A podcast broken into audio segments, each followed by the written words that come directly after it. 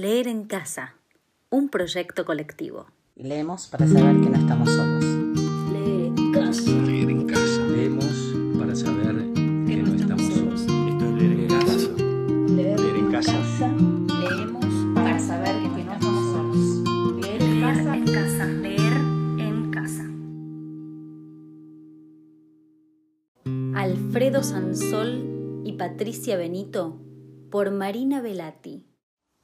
Lo primero que voy a leer es un monólogo que es el monólogo con el que abre la obra La respiración de Alfredo Sansol, que es un dramaturgo y un director español de Pamplona, que a mí me gusta mucho, que, bueno, él se separó de su mujer, con la que tiene un hijo, y su manera de, de lidiar con eso fue, fue escribiendo esta obra. Y este es el monólogo con el que empieza la obra. Él lo hizo con un personaje femenino. Empieza el monólogo. Amigos, perdonad que no me duerma, pero es que me he separado hace un año y tengo la sensación de que mi familia ha desaparecido. Quiero volver a tener una familia. Sé que no es verdad porque mi familia es mi hija. Mi hija, mi madre y yo somos mi familia. Pero la sensación que tengo de soledad es, es una sensación de soledad muy grande. Los días en que la niña está con su padre, cuando me desvelo a las 5 de la mañana y no escucho la respiración de mi hija y toco el vacío que ha dejado mi marido en la cama, tengo la sensación de no saber qué hago aquí. No sé qué hago en la vida. No entiendo qué ha pasado. No entiendo para qué sirve mi casa si mi hija no está jugando en ella. Me quedo tumbada en la oscuridad, con los ojos abiertos, y me escucho respirar. Los pequeños ruidos han desaparecido y han dejado un hueco enorme. Y creo que ese hueco, ese silencio, en el que solo me oigo a mí misma con la respiración ansiosa, entrecortada, es el reflejo exacto de cómo me encuentro. Soy una especie de náufraga en mi propia cama. Ando perdida, flotando en la oscuridad de la habitación. No enciendo la luz para no desvelarme más y creo que tampoco la enciendo para no ver que estoy sola, rodeada de cosas que no entiendo qué hacen ahí, porque antes la cama, las sábanas, eran el lugar en donde nos uníamos, donde nos abrazábamos, donde acariciaba su piel, donde él me acariciaba. Y ahora la cama no es más que un sitio en el que me tumbo para leer y para dormir. Mi cama ha dejado de ser bella. Parece la cama de un escaparate de camas y cuando me acuesto cada noche tengo la sensación de estar entrando en una tienda de camas. Si de noche tengo que ir al baño, paso por delante de la puerta de mi hija rápido sin mirar adentro. Ver su cama vacía. No puedo ver su cama vacía. Aún no puedo ni decir qué me pasa cuando veo su cama vacía. Ya sé que tengo que aceptar todo esto y lo acepto. Así es la vida. Al menos digo que lo acepto. No sé si lo he aceptado de verdad. Un día tienes un bebé, un compañero, y el ruido no te deja concentrarte para trabajar. Y al día siguiente, cuando menos te lo esperas, estás sola en casa y lo que no te deja concentrarte es el silencio. Cuando estoy con la niña todo es diferente, no tiene nada que ver. Cuando estoy con la niña estoy bien. Pero aún así tengo que reconocer que le echo de menos a él. Echo de menos lo que éramos los tres, lo que pasaba cuando estábamos los tres. Eso lo, lo echo de menos. Y le echo de menos a él. Mucho. Amigos, ahora tengo que seguir viviendo, pero tengo la sensación de que no es solo seguir, es rehacer, es reinventar, es volver a construir una vida nueva, pero la nostalgia de la vida pasada es muy fuerte. Los recuerdos son muy fuertes y son muchos, son todos. Me sostengo sobre esos recuerdos y ahora tengo que esperar a que pase el tiempo para poder tener recuerdos nuevos en los cuales poder sostenerme de nuevo. He vivido 15 años con él. Yo tenía 27 y él 30. Son tantos recuerdos y él está metido en la mayoría. Antes también estaban, ¿no? Pero ¿por qué ahora me producen nostalgia y antes no? Creo que es porque ya no va a haber más recuerdos del mismo tipo, porque el futuro no se va a parecer en nada al pasado. Es una pérdida de la continuidad, de la sensación de continuidad que tenía la vida. Se crea la oscuridad delante de la visión del futuro. Aparece lo desconocido. Él ya no está a mi lado. Mi compañero se ha ido. Mi compañero se ha ido con otra, básicamente, y me ha dejado sola. Ya no tengo a nadie al que dar la mano para seguir caminando. En una mano tengo a mi hija, pero en la otra ya no hay nadie. Ya no caminamos los tres por la acera de la mano. Y estando yo así, ¿qué puedo hacer?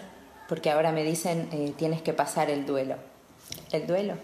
Llevo un año de duelo. No tengo demasiada paciencia, la verdad, tengo que reconocerlo.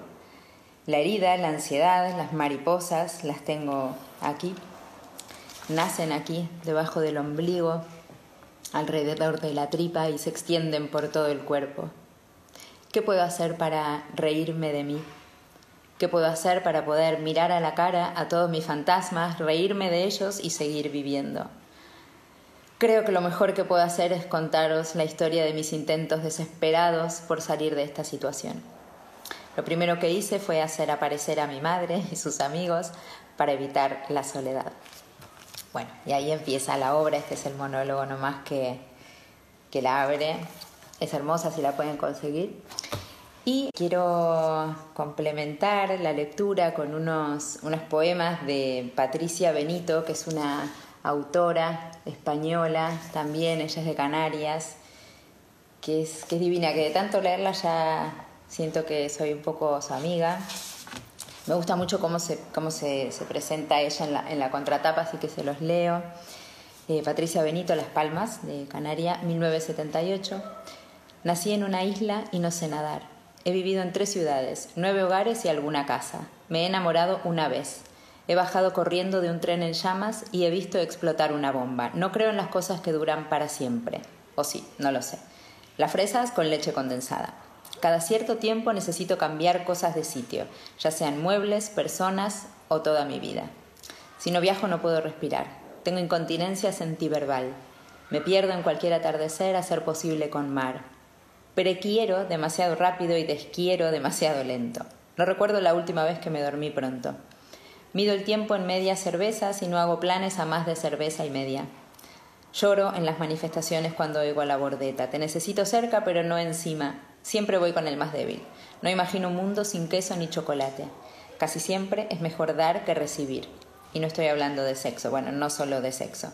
La reina de mi casa es una gata coja que no para de ronronear. La empatía debería mover el mundo, no solo el mío. Si has leído hasta aquí, te puedes quedar. Nos quedamos y voy a leer algunos poemas que, que seleccioné. Este se llama Principios. Todo el mundo debería inventarse su final perfecto. No por lo de perfecto, sino porque tener un final nos lleva siempre a un principio. Y la vida debería estar llena de principios de esos que no hay que perder y de esos que no hay que perderse. Hay veces que hay que pararse a respirar y mirar despacio. Esto sí, aquí no. Esta persona, por supuesto, esta otra, ni un momento. Crear un puzzle nuevo con las piezas imprescindibles y los huecos rellenables. Todo el mundo debería inventarse su final perfecto. Eh, este otro que se llama Día de la Marmota, y les aclaro que fue editado en 2017, así que nada, viene muy ad hoc a estos tiempos, y es esto, Día de la Marmota. Tanto tiempo acostumbrada a amores de barra en lunas llenas de noche que no sé hacerlo de otra manera. Tanto tiempo acostumbrada a curarme con limones, a cicatrizarme con sal, a borrar con tequila, tanto tiempo acostumbrada a permisos de fin de semana, orgasmos sin amor, a espacios sin calor, tanto tiempo acostumbrada a pisar despacio, a entrar sin hacer ruido, a huir sin dar abrazos. Tanto tiempo conmigo, tantas noches sin ti, que no sé hacerlo de otra manera. Y llegas tú y entiendo por qué la primavera viene después del frío y me parece imposible que vuelva el invierno y cualquier día de la marmota suena perfecto contigo.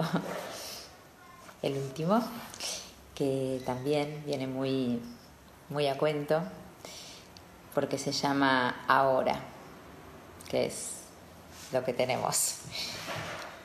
Ahora, porque no importa el tiempo, sino la intensidad porque no importa cuánto, sino cómo, porque no importa el final si la historia es contigo.